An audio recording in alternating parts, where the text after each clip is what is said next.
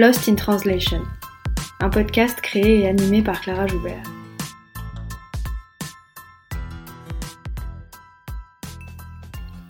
Lost in Translation, c'est un podcast sur la traduction et l'interprétation pour que celles et ceux qui parlent toujours avec les mots des autres puissent s'exprimer avec les leurs. Lost in Translation, c'est un film de Sofia Coppola, sorti en 2003, dans lequel deux personnages, interprétés par Bill Murray et Scarlett Johansson, sont perdus à Tokyo au milieu d'une culture qu'ils ne comprennent pas. C'est un film sur le désarroi, sur le malaise. Le déphasage des personnages est à la fois spatio-temporel, culturel et linguistique. Lost in Translation, c'est aussi une expression anglophone qui dit les écueils de la traduction en désignant ce qui disparaît. Des mots, des phrases qui perdent de leur subtilité ou de leur signification quand ils sont traduits d'une langue à l'autre.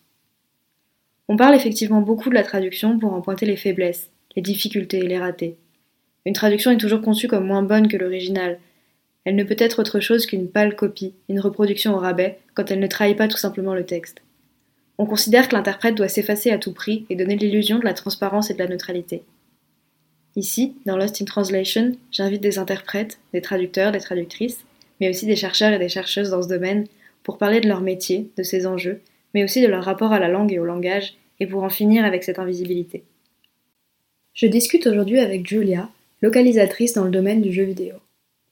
Bonjour Julia Bonjour Clara, ça va? Ça va bien et toi? Oui, très bien, merci. Merci d'avoir accepté mon invitation. Euh, est-ce que tu peux commencer par euh, nous parler de toi, de ton parcours et de ton arrivée en traduction? Oui, donc je m'appelle Julia, je suis italienne, mais je vis à Montréal depuis environ trois ans. J'ai étudié les langues au lycée, mais j'ai obtenu mon diplôme en sciences de l'éducation avec une spécialisation linguistique à l'Université de Bologne parce que dans ce temps, je voulais euh, devenir professeur de langue. J'ai enseigné l'anglais et l'italien pendant quelques années dans d'autres pays, mais j'ai finalement réalisé que je voulais me consacrer à la traduction des contenus audiovisuels parce que j'ai toujours eu une passion pour le cinéma et les jeux vidéo. Euh, je me suis donc inscrite en master en traduction et localisation à distance à l'Université de Séville, qui est probablement l'une des plus réputées dans ce domaine. Et après, grâce à mon master, j'ai fait un stage de traduction pour un bloc de cinéma espagnol et j'ai obtenu une bourse de travail pour faire un stage rémunéré dans une grande agence de traduction en Espagne et c'est comme ça que j'ai finalement commencé mon parcours dans le monde de la traduction. Alors, tu as prononcé un, mot qui m'intéresse, c'est le mot de localisation. Est-ce que tu peux juste nous expliquer ce que c'est localisation et pourquoi on parle de localisation plutôt que de traduction? Est-ce qu'il y a une différence entre localisation et traduction? Oui, en effet, la, différence est très simple. La traduction est l'effet de transposer un texte d'une langue dans une autre, tandis que la localisation va plus loin, parce qu'elle implique une dimension culturelle. La localisation est le processus d'adaptation d'un produit ou d'un service pour une région spécifique. Les mécanismes de localisation demandent une compréhension profonde de la culture source et de la culture cible. La localisation est donc une version plus aboutie de la traduction parce qu'elle est plus complète.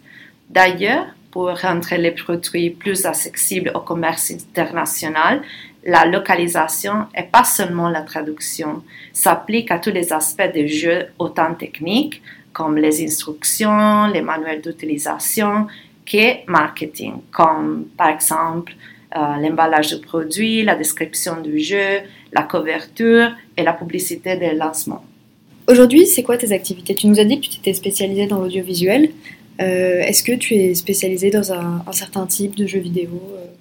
Maintenant, je travaille à temps partiel dans une compagnie de localisation à Montréal et le reste du temps, je travaille comme traductrice indépendante pour plusieurs agences, mais je travaille surtout sur un projet indépendant euh, avec trois autres collègues parce qu'on veut créer euh, un groupe de localisation et proposer nos, nos services directement au studio de développement de jeux.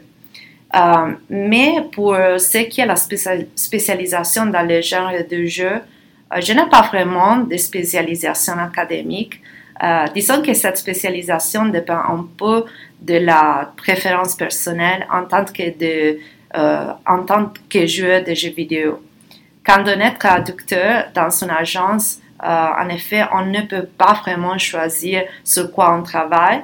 Euh, j'ai donc une certaine expérience générale de chaque genre, mais euh, je préfère travailler sur le visual novel, les jeux de science-fiction, les jeux d'horreur et les jeux de rôle. Mais malheureusement, je ne peux pas essayer de, de demander de recevoir seulement ces projets.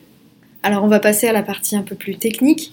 Est-ce qu'il y a des contraintes euh, techniques justement dans ce type de traduction? Par exemple, quand j'avais fait un épisode sur le sous-titrage, on avait beaucoup parlé de la, longueur des phrases, que c'était compliqué, etc. Est-ce qu'il y a la même chose dans le jeu vidéo? Oui, en effet, dans la traduction des jeux vidéo, les, traducteurs doivent, euh, doivent être à l'aise avec plusieurs supports utilisés. Euh, comme euh, par exemple les fichiers sources, les outils TAO, les bases de données, les fichiers audio et, et, aussi les fichiers vidéo. Mais la traduction des supports visuels, par exemple, euh, demande beaucoup de rigueur et aussi le respect des limites imposées par la technique. On doit s'adapter à un, espace visuel restreint, ne pas dépasser un certain nombre de caractères, et aussi respecter les timings imposés. En plus, euh, la traduction d'éléments marketing et techniques demande également des compétences spécifiques liées aux médias. Euh, par exemple, les, les, traducteurs spécialisés doivent traduire une série d'éléments essentiels à la bonne commercialisation du jeu, comme les titres, les slogans, la couverture, et à son utilisation par les joueurs, par exemple les manuels techniques et les instructions. Et on doit donc respecter la terminologie originale utilisée par les clients, l'éditeur et les créateurs du jeu. Est-ce qu'il y a des contraintes aussi en termes d'adaptation au contexte géographique? Alors tu nous as expliqué que la localisation justement prenait beaucoup en compte cet aspect euh, géographique. Est-ce qu'il y a des normes juridiques ou des normes culturelles qui concernent ce qu'on peut montrer ou pas dans un jeu vidéo? Est-ce que ça pèse sur la traduction? Oui, bien sûr, euh, parce qu'en effet, pour publier un jeu vidéo, il faut avoir un système de classification du contenu, qui est un système utilisé pour classer les jeux en fonction de leur adéquation au public cible. Donc, même si un jeu en soi peut euh, peut, peut être exactement les mêmes dans tous les pays. La manière dont le gouvernement détermine ce qui est approprié ou non pour l'âge varie beaucoup mhm. d'un territoire à l'autre. En Europe, par exemple, peut-être que tu sais que euh, le système est appelé PEGI, mhm. et c'est comme un petit symbole qu'on peut voir sur les jeux. Euh, et ça indique l'âge minimum recommandé et le type de contenu présent dans les jeux, comme par exemple s'il y a des violences ou s'il y a un langage explicite. Mhm. Et aussi, la sensibilité culturelle est nécessaire pour la traduction des références humoristiques et la localisation d'un contenu culturellement spécifique, parce que ça pourrait autrement ne pas être pertinent pour un public étranger, euh, voire inapproprié. Euh, donc, il est très important que les localisateurs connaissent la culture de la région ou du pays pour lequel ils traduisent lorsqu'ils travaillent sur des questions historiques ou géographiques pour euh, pour reconnaître si, si certains contenus ou certains mots ou certaines expressions sont sensibles ou inappropriés. Euh, ils peuvent euh, résoudre les problèmes pour qu'ils soient corrigés avant la publication du jeu euh, pour éviter les réactions négatives. Et pour éviter ça, pour éviter les, inconvénients de, de, ce genre, la, la phase de révision et de contrôle de qualité est essentielle. Euh, pour éviter, dans, dans les termes du secteur, les bugs linguistiques et les références offensantes euh, lors de la traduction d'un jeu.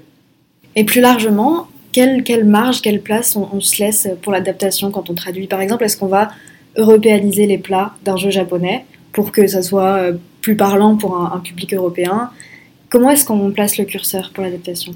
Euh, c'est pas toujours nécessaire. Par exemple, si on va traduire un jeu japonais, peut-être que euh, on veut savoir plus de la culture, donc on a besoin d'un traducteur qui connaisse vraiment bien, pas seulement l'italien et l'anglais, mhm. parce que normalement on traduit de de l'anglais, mais aussi la culture japonaise. Aussi, on ne sait pas de la culture japonaise, euh, japonaise on doit rechercher beaucoup.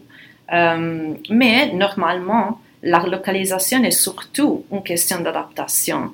Parce qu'en effet, c'est notre travail, c'est le travail d'un traducteur, des localisateurs, de créer des liens significatifs avec le public en créant une expérience unique pour les jeux étrangers, ce qui demande parfois des changements majeurs dans, dans certains éléments du jeu, comme les designs, les, les, designs des personnages, naturellement, le, leur histoire, les backgrounds, les blagues, les noms des objets ou des personnes et surtout les références culturelles.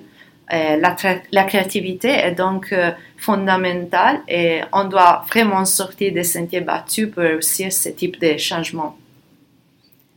Alors aujourd'hui dans les jeux vidéo, il n'y a plus seulement du texte, il y a aussi des voix. Il faut donc avoir recours à des doubleurs quand on veut qu'un jeu euh, se, se déploie à l'international. Est-ce que c'est aussi le travail des traducteurs d'écrire le texte des doublages? Euh, personnellement, ça m'est pas arrivé souvent, mais oui, la réponse est oui. Euh, c'est le travail des traducteurs du jeu de traduire les scripts des, acteurs vocaux aussi. Parce que, comme pour les doublages des films, mhm. il y a des petites notes pour l'acteur vocal sur le ton de la voix. Comme par exemple, si euh, il doit lire les textes comme en colère, résigné, triste, parce que, bien sûr, ils sont des acteurs, non? Mais moi, euh, j'aime beaucoup traduire des dialogues pour le doublage, même si ce n'est pas une chose qui arrive souvent. Parce qu'en général, quand je traduis, j'aime beaucoup m'identifier dans des manières presque théâtrales au personnage ou à la situation que j'ai traduit pour la faire la plus euh, plus réel possible, disons. Et pour moi, c'est vraiment une expérience immersive, la, la, localisation en général. Alors, une question un peu pratique, est-ce que quand tu traduis, tu as euh, le jeu vidéo fini, entre guillemets, comme, comme support, ou alors est-ce que tu travailles à partir de fichiers texte?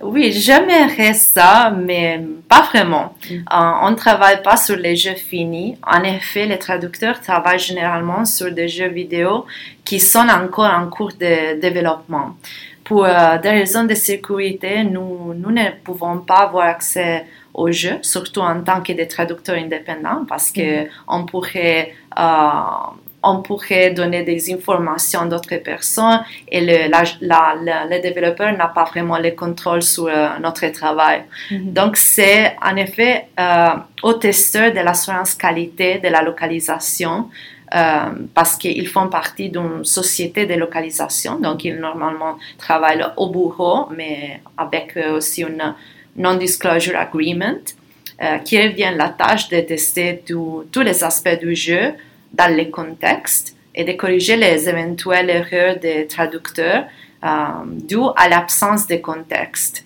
Donc, ils peuvent jouer au jeu. C'est leur travail de, de, de voir ce type d'erreurs euh, mais les traducteurs travaillent généralement seulement sur des documents textuels, normalement avec l'aide des, des fidèles outils de Tao, qui en mm. anglais c'est plus connu comme euh, Cat Tool, c'est-à-dire des logiciels de traduction assistée par ordinateur qui peuvent mémoriser des termes, euh, créer des glossaires mm-hmm. et reconnaître des erreurs ou, ou tout simplement faciliter la vie des traducteurs. Alors, une question un peu différente. Euh, d'après un sondage euh, fait par la SFT, donc le syndicat français des traducteurs, 80% des traducteurs en France sont des traductrices.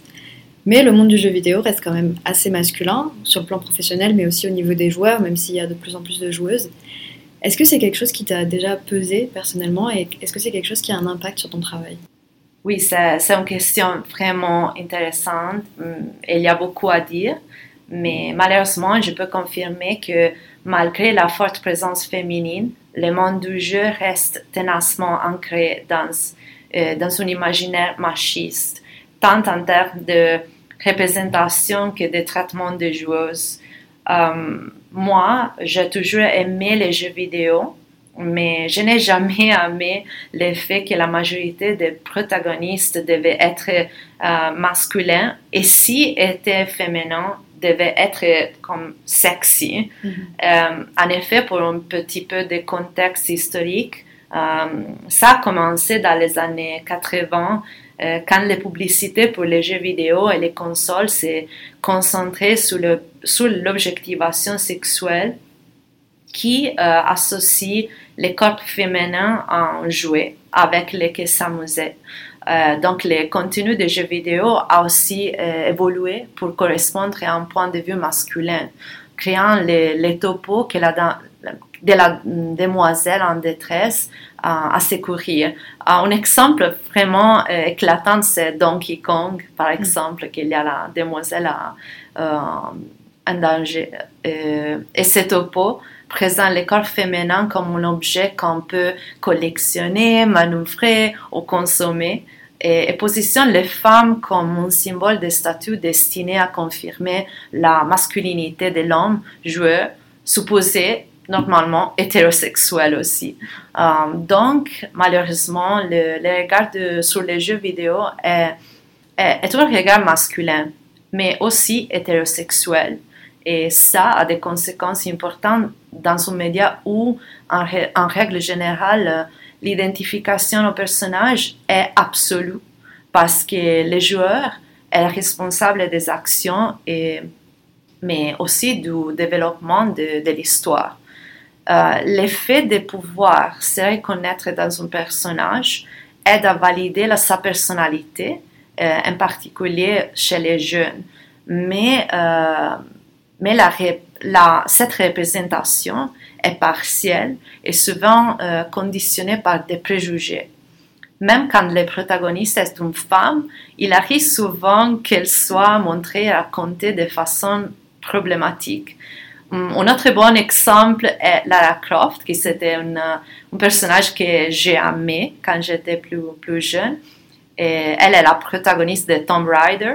Euh, qui, même si elle est une femme, elle répond également en imagerie, masculine parce que elle est vraiment badass, elle est forte, mais elle est aussi habillée sexy.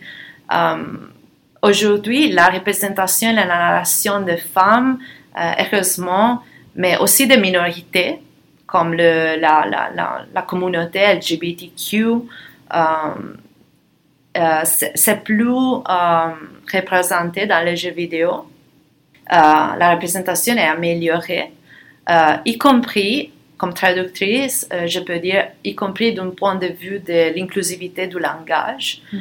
Donc, aujourd'hui, plusieurs jeux présentent les, des changements et présentent les protagonistes féminins non stéréotypés ou des personnages gays ou transgender. Et donc, heureusement, les choses sont en train de changer. Est-ce que tu travailles main dans la main avec d'autres acteurs du jeu vidéo, par exemple les développeurs, les éditeurs, etc. Euh, J'aimerais ça, mais la plupart des développeurs font appel à une agence de localisation et, les traducteurs doivent donc passer par cette agence plutôt que de travailler directement avec les clients. Dans ces cas, la communication se fait par l'intermédiaire, qui sont les project managers, et qui sont aussi les personnes qui organisent les projets de localisation. Um, si c'est possible, les traducteurs um, entrent en contact avec, euh, on peut essayer d'entrer en contact avec les proofreaders, qui sont les, personnes qui, d'autres traducteurs qui font la correction de notre traduction, euh, ou vice-versa, euh, pour poser des questions à propos de certains choix terminologiques. Ça, c'est vraiment important. Malheureusement, la plupart des agences euh, empêchent cette communication et c'est pourquoi de, des communautés de traducteurs se créent en ligne, comme sur LinkedIn ou Discord, euh, afin de pouvoir se mettre en contact avec d'autres professionnels du secteur. Disons qu'idéalement, les traducteurs devraient pouvoir travailler directement avec les développeurs. Euh, en effet, comme traducteur, on croit vraiment que l'effet de travailler en, tant euh, que groupe de traducteurs en collaboration avec des développeurs, c'est un grand avantage. À quoi ressemblerait ton projet de traduction idéal hmm, c'est simple en effet parce que pour moi, un projet de localisation idéal consiste à recevoir un, nombre adéquat de, de, mots par semaine et recevoir des instructions claires sur les contextes et les publics cibles. Euh, si possible, un glossaire, mais surtout, la chose la, la plus idéale, c'est d'avoir une liberté de création et, de créativité. Donc. Euh, il doit également avoir une communication rapide et claire avec les clients ou l'agence qui doit faciliter la communication avec les proofreaders pour comparer nos, nos observations facilement. Est-ce qu'il y a un jeu que tu as préféré traduire, un projet qui t'a qui tenu à cœur et qui t'est resté dans la tête? Oui, absolument. J'ai travaillé sur un jeu de survival horror qui c'est euh, l'un de mes genres de jeux préférés. Mais en plus, le jeu euh, est vraiment plein de blagues, de jeux de mots, d'humour noir et de références culturelles que j'ai dû adapter à la culture italienne pour transmettre le même effet euh, humoristique qu'il donnerait à un joueur américain. Donc, comme je disais avant, j'ai dû adapter et changer beaucoup de choses. Euh, et je me suis vraiment beaucoup amusée à traduire les phrases de dialogue que les personnages prononcent en fonction de l'action qui se déroule, comme par exemple s'ils sont blessés, s'ils ont peur ou s'ils sont déterminés à survivre, c'est le but principal du jeu. Et finalement, le résultat est vraiment, vraiment hilarant. Est-ce que tu as des conseils pour euh, les étudiants, les étudiantes qui voudraient devenir localisateurs ou localisatrices? Pour toi, c'est quoi les qualités les plus importantes dans ce métier? En effet, je pense qu'il y a deux caractéristiques fondamentales pour travailler dans ce secteur. Tout d'abord, avoir une excellente connaissance euh, de l'anglais, euh, parce que normalement on traduit de l'anglais, euh, même si le jeu est japonais ou chinois, on travaille de l'anglais. Et surtout, d'excellentes compétences linguistiques, communicatives et rédactionnelles dans la langue cible, c'est-à-dire sa langue maternelle, dans mon cas, celle italienne, et en plus d'avoir une connaissance approfondie de sa culture, mais aussi c'est vraiment, vraiment important le désir de continuer à améliorer ses compétences par l'étude et la lecture. En effet, un, commentaire que je pense, je pense que c'est important de faire, c'est que c'est pas nécessaire d'avoir étudié à l'université, mais si on a vraiment une, bon, une bonne connaissance et on veut continuer à lire, étudier, on peut quand même travailler dans le monde de la traduction des jeux vidéo. Et ensuite, il faut bien sûr avoir euh, une passion pour les jeux vidéo et donc une compréhension de la terminologie et des concepts vidéoludiques et de les aspects en général, les aspects techniques du jeu. Et après, quelques conseils peut-être un peu évidents parce que parce qu'on ce sont les, les conseils les plus communes qu'on trouve sur euh, Google sont d'envisager de travailler comme testeur LQA, euh, donc le, un testeur d'assurance de, de qualité de localisation pour euh, des entreprises hum, de localisation. Et ça, c'est pour gagner de l'expérience, pour entrer dans le secteur, se faire, se faire compta mais aussi proposer des traductions à des petits développeurs indépendants. Euh, si on des joueurs, si nous sommes des joueurs, on est, euh, on connaît euh, Steam, que c'est une, c'est une plateforme avec les jeux. Il y a des gros jeux connus, mais il y a aussi des petits jeux de, des développeurs indie. Donc, on peut essayer de leur proposer une traduction.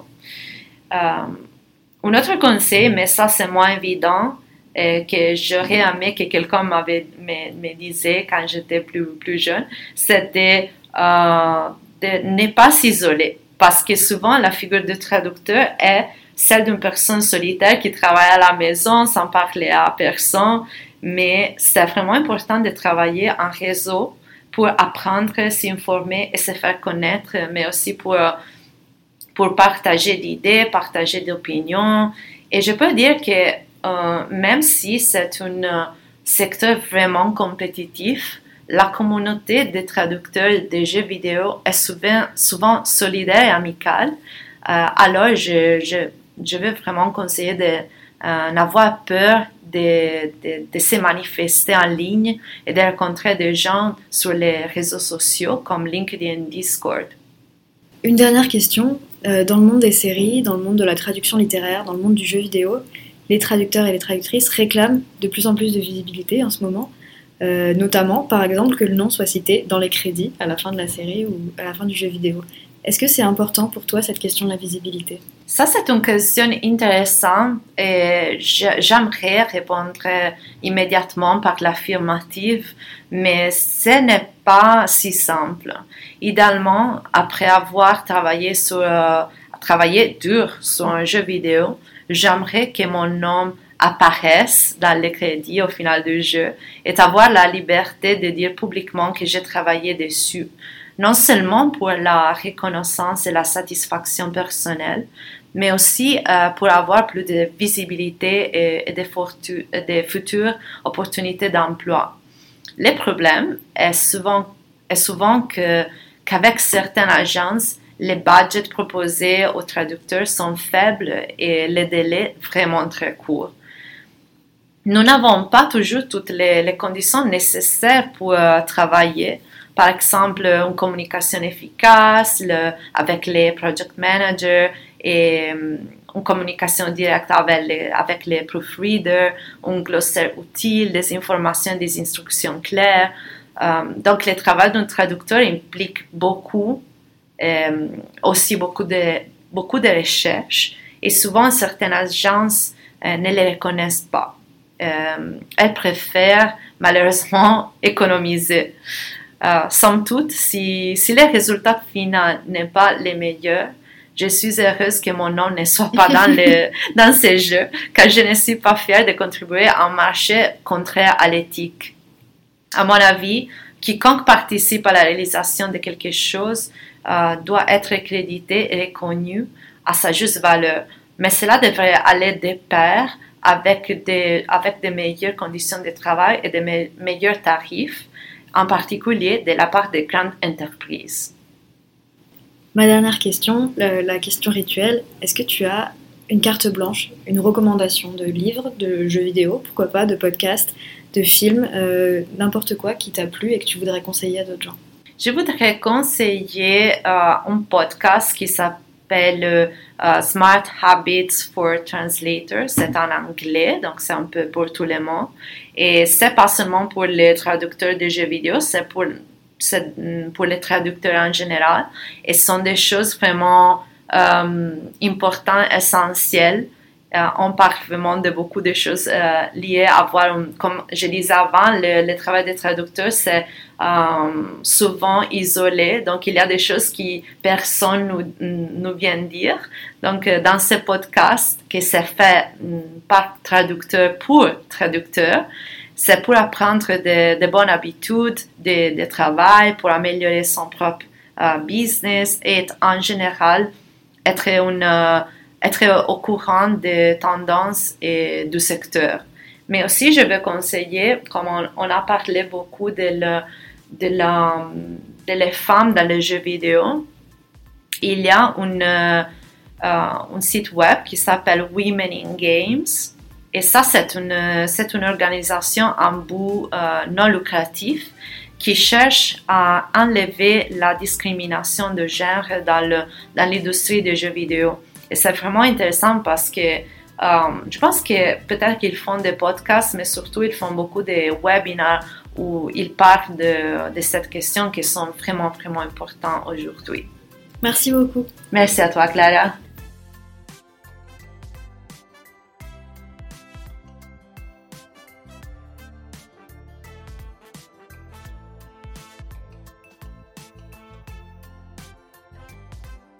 Si vous êtes anglophone, vous pouvez écouter le podcast Smart Habits for Translators gratuitement en ligne, ainsi que sur Apple Podcast et Spotify.